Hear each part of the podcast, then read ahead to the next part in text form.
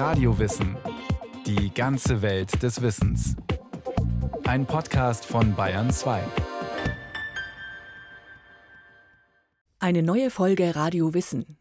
Seit den späten 1950er Jahren machen Künstler und Künstlerinnen der Performance Art ihren Körper zum zentralen Mittel. Das Zusammentreffen der Performer mit den Zuschauern wird zu einem Ereignis, das nichts mehr darstellt, sondern Wirklichkeit erschafft, voller Risiko und mit dem Appell zu handeln. Stille. Nichts als Stille war das am 29. August 1952 in der Maverick Hall in New York. Dabei war doch ein Konzert zu erwarten. Ein Klavierkonzert mit dem Pianisten David Tudor. Aber dann? Stille.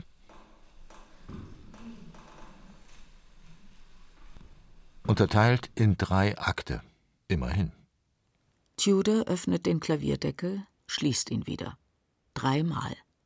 Dazwischen? Vier Minuten und 33 Sekunden Stille aber eine tönende. Meine Auffassung von Klängen umfasst alles. Nicht nur Geräusche und nicht nur musikalische Töne, sondern alles. Alles? Das ist für den amerikanischen Komponisten John Cage ein Pianist, der mehr wie ein Tänzer als wie ein Musiker mit minimalistischen Bewegungen vier Minuten und 33 Sekunden strukturiert. Musik bestehend aus ungeplanten, zufälligen, üblicherweise überhörten Geräuschen, Stimmen, Lauten im Saal. Ein Publikum, das wartet, zu horchen beginnt und den klingenden Reichtum der Stille erfährt. Ein Konzert, das uneingelöst bleibt. John Cages stilles Stück 433 fällt aus dem Rahmen. Es ruft die Konventionen eines Konzertabends auf, nur um mit ihnen zu brechen. Es entführt nicht in den Wohlklang durchkomponierte Musik, die die Hörenden passiv konsumieren, sondern provoziert aktives Horchen auf die Welt. Es fordert auf zur veränderten Wahrnehmung dessen, was normalerweise als Kunst gilt und was nicht. Ganz im Hier und Jetzt der Situation, dem Zufall verschrieben, unvorhersehbar, nicht wiederholbar, ist es einmaliges Ereignis.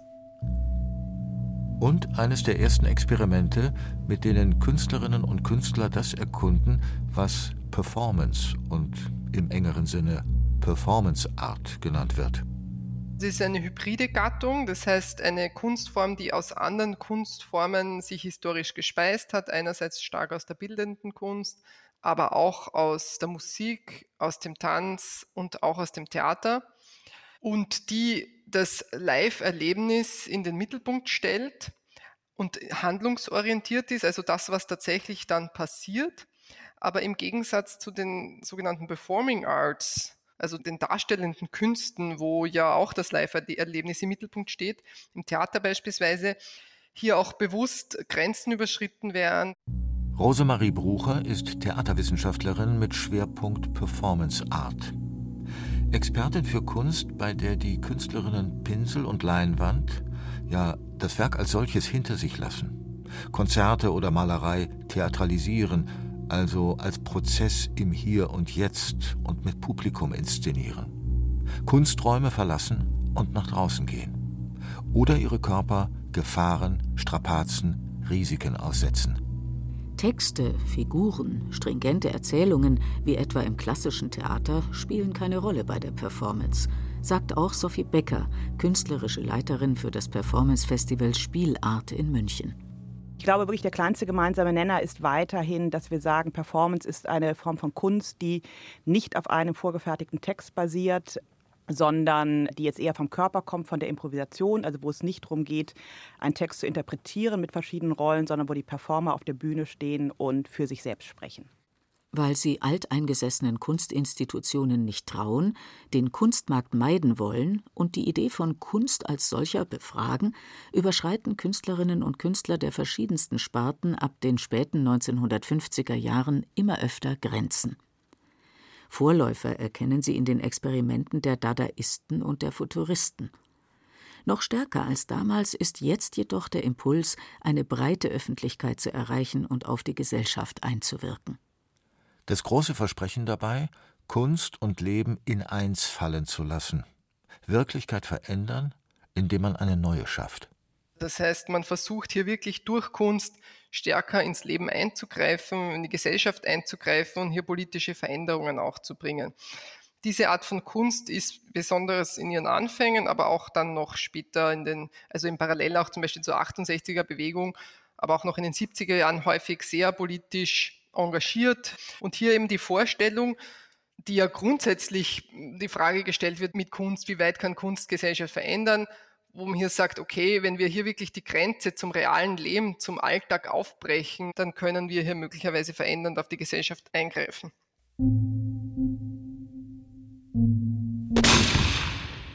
Ein Schuss. Nicht mehr war es am 19. November 1971 in Santa Ana in Kalifornien, woraus die Performance Shoot von Chris Burden bestand. Aber auch nicht weniger. Ein Gewehrschuss, abgefeuert von einem Freund, auf den linken Oberarm des Künstlers. Und er traf. Auf einem Foto, aufgenommen nach der Aktion, läuft aus dem bandagierten Arm Blut. Das Gesicht des Angeschossenen blass, die Augen schmerzgeweitet. Selbst nie in Vietnam gewesen, aber die Berichterstattung kritisch verfolgend, hatte Burden diese Performance als Kritik am Einsatz der USA konzipiert. Und mit dem Impuls, gewisse amerikanische Klassiker wieder aufzuführen, wie auf Leute zu schießen. Gewalt also nicht nur als TV-Ereignis und Waffeneinsatz nicht als nationaler Mythos, sondern als konkrete Körpererfahrung. Selbstverletzung als tatsächliches Geschehen, dem zugleich einfach zugeschaut wird. Das ist nicht die erste Aktion, wo Selbstverletzung oder die Verletzung des Künstlers eine Rolle gespielt hat, aber es ist sicherlich die erste in dieser Radikalität, dass ein Schusswaffeneinsatz hier oder das Schießen auf einen Menschen als Kunstaktion wahrgenommen wird. Bei der Aktion selbst waren nur relativ wenige Menschen zugegen. Aber die Performance hat natürlich von diesem Skandalismus-Charakter das Potenzial, dass sie weltberühmt wird, wurde sie auch und hat sicher ihn jetzt auch als Performance-Künstler sehr präsent gemacht. Nicht nur bei Chris Burden, bei vielen Performerinnen und Performern spielt von Anfang an der Körper die Hauptrolle. Er wird angeschossen, geritzt, mit Ausscheidungen beschmiert, ausgepeitscht oder explizit ausgestellt. Die Serbin Marina Abramovic lässt sich in Rhythm Zero 1974 in einer Galerie von Besuchern mit 72 unterschiedlichsten Gegenständen, sie reichen von Federn über Lebensmittel bis hin zu Rasierklingen, behandeln. Oder sollte man sagen, malträtieren? Der Österreicher Günter Bruß, Vertreter der Wiener Aktionisten, wird in der Aktion Körperanalyse 1 1969 in einer Berliner Privatwohnung von Ottmar Bauer und vor kleinem Publikum angespuckt, angepinkelt und beschmiert sich schließlich selbst mit dem eigenen Kot. Die Österreicherin Wally Export lässt bei der Aktion Tap- und Tastkino im gleichen Jahr Männer in der Fußgängerzone durch einen Kasten, den sie sich vor den Oberkörper schnallte, ihre nackten Brüste betasten. So unterschiedlich die Aktionen sind, den Körper, seine Verletzung oder seine radikale Aussetzung an das Gegenüber nutzen die Performerinnen und Performer als Medium, um mit Tabus zu brechen, Extreme zu erfahren und Authentizität herzustellen. Eine damals noch weitgehend ungetrübte Hoffnung.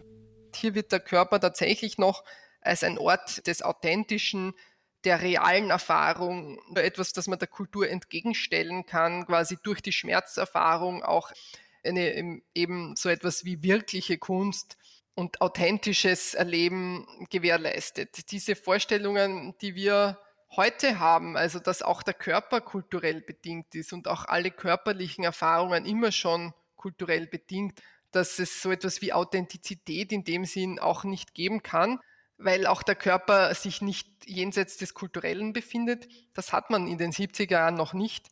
Natürlich ist auch den Performerinnen und Performern der 1970er Jahre bewusst, dass Körper von Gesellschaft geprägt sind. Zugleich setzen sie aber darauf, dass physische Wege aus den sozialen Korsetten führen können. Wally Export inszeniert ihren Körper zwar ganz bewusst als Lustobjekt einer patriarchalen Gesellschaft, weil sie diese Inszenierung aber selbst bestimmt, liegt darin ein Akt der Emanzipation. Zumindest die Destabilisierung von Geschlechterrollen. In ihrem Martyrium sieht sich Marina Abramowitsch zwar den Gewaltakten einer sozialen Gruppe ausgesetzt, die stellte sich aber auch immer wieder schützend vor die Performerin. Protagonist neben dem Körper der Performerin oder sollte man sagen Antagonist in diesem Setting das Publikum. Wo aber nicht klar ist, welche Rolle spielt denn das Publikum? Ist es Zeugenschaft? Sind sie Mitakteurinnen? Vielleicht sogar Täterinnen? also das Publikum ist gerade in, in Performances dieser Art häufig auch überfordert, mhm. weil es eigentlich auch nicht weiß, was wird von ihm oder von der einzelnen Person erwartet. Und auch die Körperanalyse eines Günter Bruce ist zwar Gewalt und Extremerfahrung, mit dem radikalen Einsatz von Fäkalien entzieht sie sich aber ganz bewusst der Dimension von Kultur oder Zivilisation. Bruce sucht darin Befreiung von kulturellen Normen, Reinigung, Katharsis. Die Körperanalyse, ein säkularisiertes Ritual? Das haben wir auch stark bei Nietzsche-Aktionen, wo ja auch sehr viel mit Blut und mit diesen Tierkadavern, also wo das was Kathartisches, Reinigendes haben soll, sich hier auch tief in die eigenen Ekelgrenzen hinunterzulassen. Mythisches Leitmotiv des Orgien-Mysterien-Theaters, die Wandlung. Hat der andere Wiener Aktionist Hermann Nitsch über seine Aktionen geschrieben. In ihnen versammelt er religiös und mythisch höchst aufgeladene Materialien. Abgehäutete Lämmer, Blut, Farbe, Eingeweide und lässt die Besucher direkt mit ihnen in Kontakt kommen. Die Teilnehmenden machen längst verdrängte sinnliche Erfahrungen und sehen sich zugleich mit der symbolischen Aufladung des Geschehens konfrontiert. Ein Spalt, der sich nicht schließt. Denn das Theater von Nietzsche ist eben kein echtes Ritual, sondern Ritus als Kunst. Wandlung erfährt das Publikum hier zwar durchaus, aber eher im Sinne von Wanken. Alle Beteiligten geraten an die Grenzen dessen, was sie aushalten können. Sie kommen ins Zweifeln über die eigene Integrität in Bezug auf Gewalt. Oder sie erkennen den Abgrund zwischen der körperlichen Erfahrung als solcher und einer im Kunstkontext fehlenden Übersetzung in religiösen Sinn. Wie auf einer Hühnerstange sitzen Männer und Frauen auf Stühlen an der Rampe einer leeren Bühne. Riesige Pappkronen auf dem Kopf, rote Umhänge über der Alltagskleidung. Königinnen und Könige des Geschichtenerzählens. In And on the Thousandth Night der britischen Gruppe Forced Entertainment improvisieren die Performer Geschichten.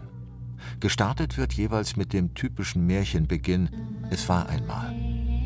Sie lösen sich gegenseitig ab, indem sie mit Stop den Vorredner unterbrechen und selbst weitermachen. Von Königen und Königinnen ist dann die Rede.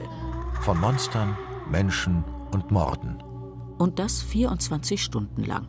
Die These, dass Narration mit Performance nichts zu tun hat, trifft also bei Force Entertainment ganz klar nicht zu. Und eine weitere Komponente, die sehr wichtig ist, ist, dass viele Performance einfach durational sind. Also dass es gar nicht so ist, dass man um 8 Uhr ins Theater geht und um 9.30 Uhr ist wieder Schluss, sondern man kann später kommen, auch früher gehen. Und das verändert natürlich auf der einen Seite ganz stark die Rolle des Publikums, aber natürlich verändert es erst recht die Position der PerformerInnen, die irgendwann einfach erschöpft sind. Das schlägt sich in der Improvisation nieder. Also am Anfang ist ein Überdruck da, später probiert man vielleicht auch irgendwann mal die Zeit zu füllen, dann gibt es ein gemeinsames Schweigen im Raum. Im Schweigen und im Blickkontakt von der Bühne zum Publikum gebt die Gelegenheit, den Augenblick zu erfassen. Lasst diesen Augenblick leer sein. Lasst ihn voll sein. Lasst ihn nervös sein, komisch, zuversichtlich, problematisch. Lasst den Moment nichts sein. Alles. Lasst ihn alle Möglichkeiten des Moments sein. Was Kuratorin Sophie Becker und Tim Etchels, Gründer von Forced Entertainment, für die Projekte der Gruppe formulieren, ist typisch für die Weiterentwicklung der Performancekunst in den 1980er und 90er Jahren.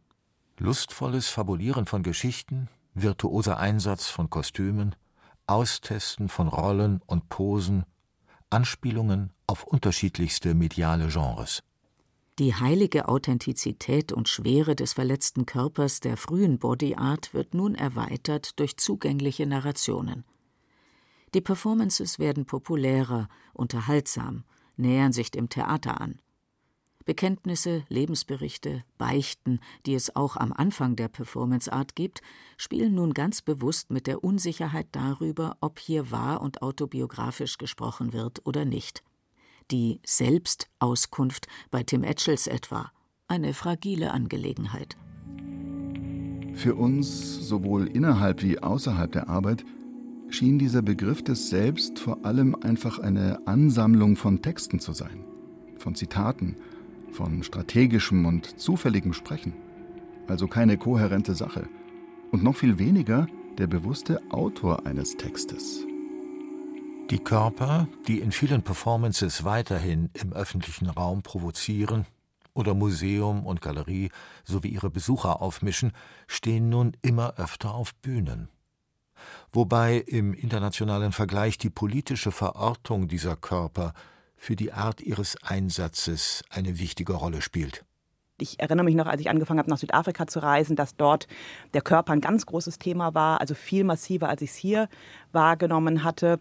Und das hängt natürlich auch mit der Gefährdung von Körpern zusammen. Also wenn man eben Angst haben muss vor Vergewaltigung oder vor Polizeiübergriffen, dann spielt das natürlich in die Kunst auch nochmal ganz stark rein. Für Künstlerinnen, die wegen ihrer Hautfarbe, wegen ihrer sexuellen Orientierung oder wegen ihrer anderen Körper ausgegrenzt werden, erscheint der Einsatz ihres Körpers in Performances weiterhin als hochpolitischer Akt. Marginalisierte Gruppen erforschen kulturelle und sexuelle Identität. Sie fragen nach ethnischen Wurzeln oder erkunden Geschlecht als soziale Konstruktion. Auch feministische Performance Art, von Beginn an ein zentraler Strang des Genres, hat bis heute nichts an Brisanz verloren. Der Körper, einst Medium für Heilung, Authentizität oder Freiheit, wird zum immer komplexeren Mitspieler, wie Sophie Becker für aktuelle Tendenzen beobachtet. Also da gab es natürlich in den letzten Jahren einige Impulse. Ne? Zum einen jetzt von queeren KünstlerInnen, die eben, ja, also die Idee des Binären verneinen und das zum Thema machen. Dann, was natürlich auch ein größeres Thema wird, ist Disability Arts, also KünstlerInnen wie Claire Cunningham, die sich als behindert identifizieren, das aber nicht als Defizit sehen, sondern sagen, mein Körper kann auch Dinge, die halt andere Menschen, gesunde Menschen nicht können. Und es gibt weiterhin einfach so, ich würde sagen, eine feministische Strömung, jetzt mit Florentina Holzinger, die dem Körper alle Formen von Gewalt antut, um zu zeigen, dass Frauen heute immer noch Gewalt ausgesetzt sind. Also sehr stark mit identitätspolitischen Ideen auch verknüpft wo Fragen nach ethnischer und sexueller Identität den Körper in ein kompliziertes Verhältnis zur Gesellschaft und zu sozialen Bewertungen setzen, operieren einige Künstler wiederum ganz anders mit der menschlichen Physis. Mit Implantaten, Operationen, Prothesen transformieren sie, was wir als den menschlichen Körper kennen.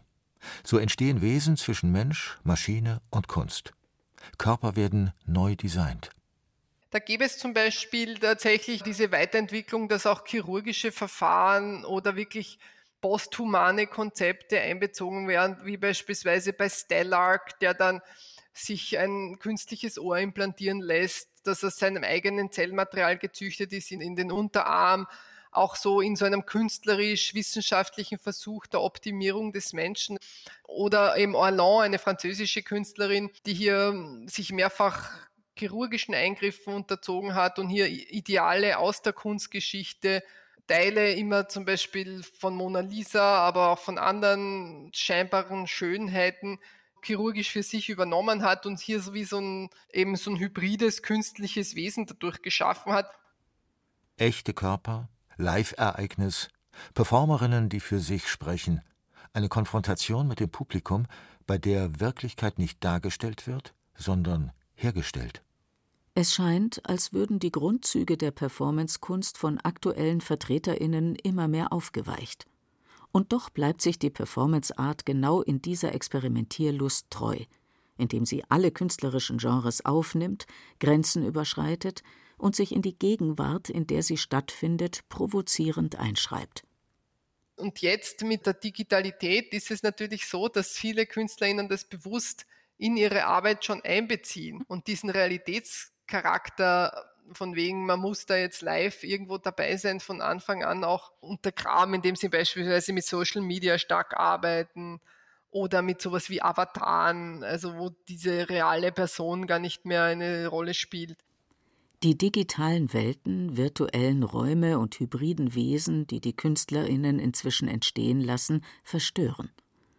Die Kälte dieser künstlerischen Kosmen irritiert oft und steht dem entgegen, was die digitalen Räume für Performer inzwischen auch sein können, neue globale Begegnungsräume, etwa in Zeiten einer Pandemie. Was ich interessant fand, im internationalen Kontext haben doch viele KünstlerInnen das Internet als einen wärmeren Ort bezeichnet. Also, dass diese Tatsache quasi, dass sie das Gefühl haben, international aufzutreten, hat so den sonst oft vorherrschenden Auftritt, ich als schwarze oder braune Person stehe vor einem weißen Publikum, der offensichtlich sehr stressig ist. Der erübrigt sich ein Stück weit im Internet, wurde mir oftmals gespiegelt, dass man das Internet als, also, als wirklich als warmen Ort begreift. Ob kalt oder warm. Ob im Hier und Jetzt oder im digitalen Raum. Performancekunst ist so vielschichtig, lebendig wie eh und je. Sie verstört, irritiert, unterhält und stellt Fragen. Einzudämmen ist sie nicht, von Festlegung und klarer Definition ganz zu schweigen. Und genau diese Offenheit ist vielleicht ihr wahrer Kern.